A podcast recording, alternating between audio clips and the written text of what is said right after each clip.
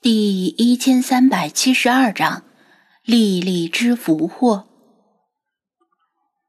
张子安回到家时，父母已经吃过午饭了，因为他们以为他和相亲对象会在外面吃过午饭再回来，也许还会看场电影再回来。总之，回来的越晚越好，因为回来的越晚，说明越是情投意合，越是有共同话题可聊。没想到，他居然这么早就回来了。这可能意味着相亲的过程并不理想。吃饭了吗？要不我去给你下碗面。母亲观察他的脸色，但他的脸色很平静，看不出什么失望、懊恼、愤怒之类的消沉的情绪。啊，不用了，我不饿。早上起得早，我先去楼上躺会儿。”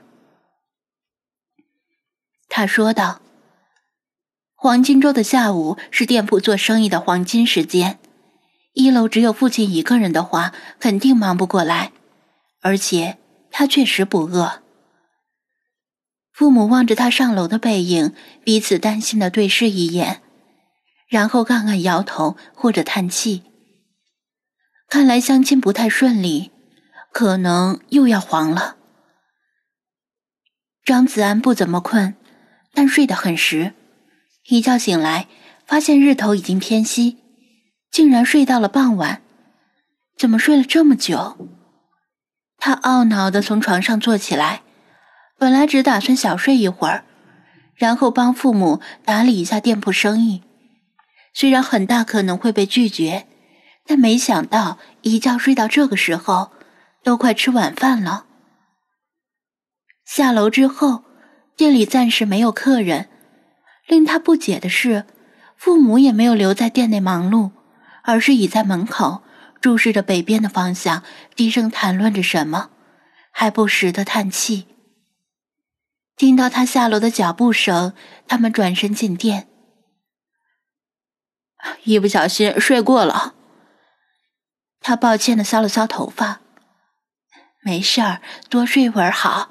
你在外面工作太累了，回家正应该多休息。母亲心疼的问道：“饿了吗？就早上吃了一顿饭，饿到现在了？”还好，稍微有些饿，撑到晚饭没问题。他摸了摸肚子，并不太饿。对了，你们刚才在门口看什么呢？如果是早上，可能是街坊邻居家谁家结婚，所以老两口看热闹。但这都傍晚了，肯定不是结婚。唉，母亲叹息不语。父亲指着北边的街道回答：“就是刚才那边出车祸了，一个小男孩跟他妈妈闹气。”在人行道上走着走着，突然横穿马路，结果被车撞了。我和你妈听到哭喊声，跑出去看了看，已经有好多人围过去了。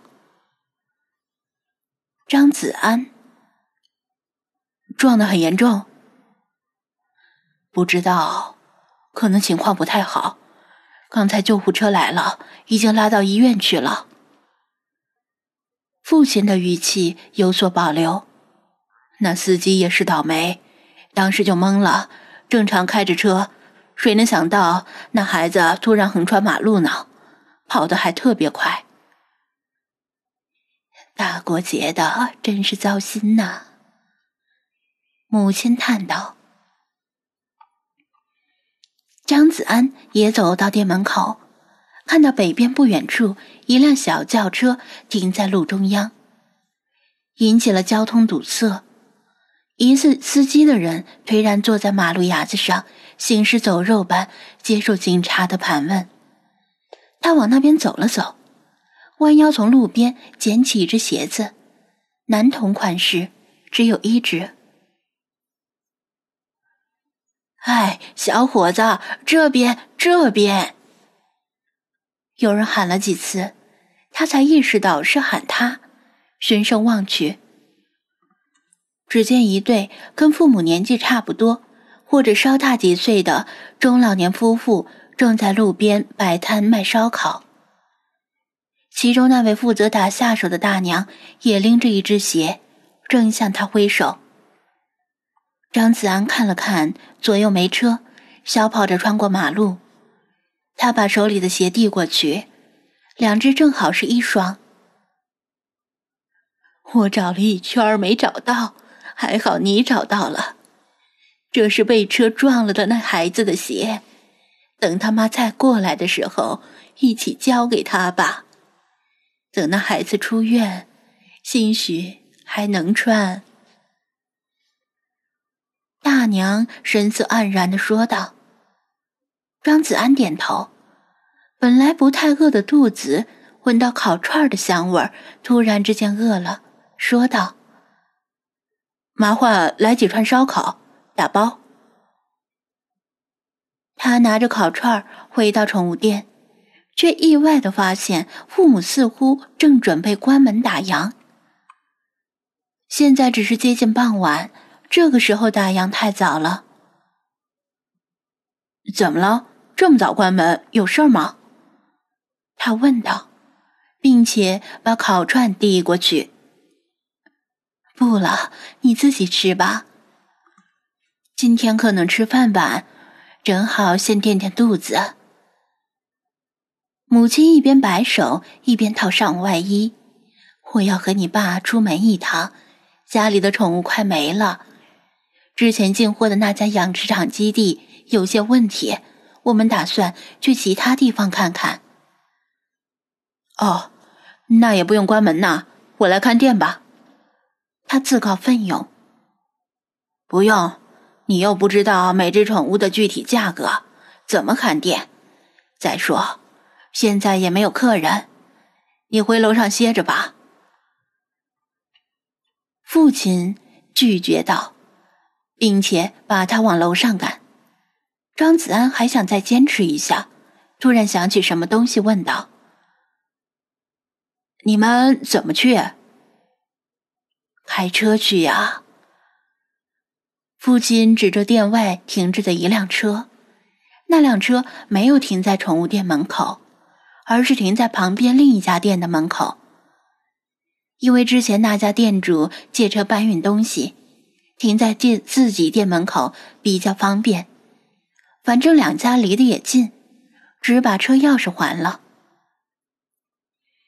这时，张子安才想起，以前听说家里买了一辆金杯面包车，为了拉货方便，三四万块钱买的。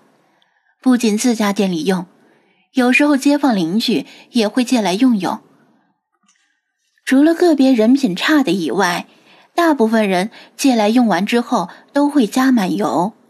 有的还会洗了车。父母对邻居们很慷慨大方，基本上有借必应。也正因为经常外借，所以里程数增加的比较快。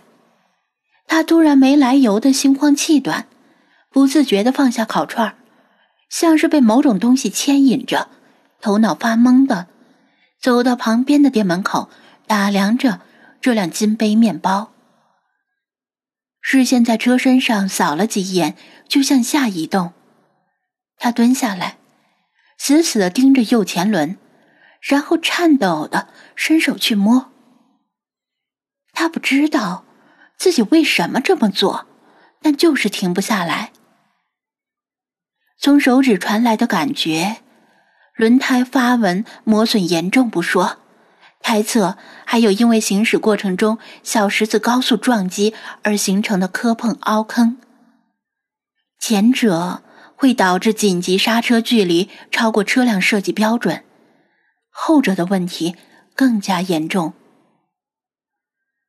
在汽车转弯时，轮胎两侧受到的压力是不同的，如果一侧的胎壁比较薄弱，或者有暗伤，就可能导致轮。转弯时突然爆胎，如果车速较快，车辆几乎一定会侧翻，并且连续翻滚，后果不堪设想。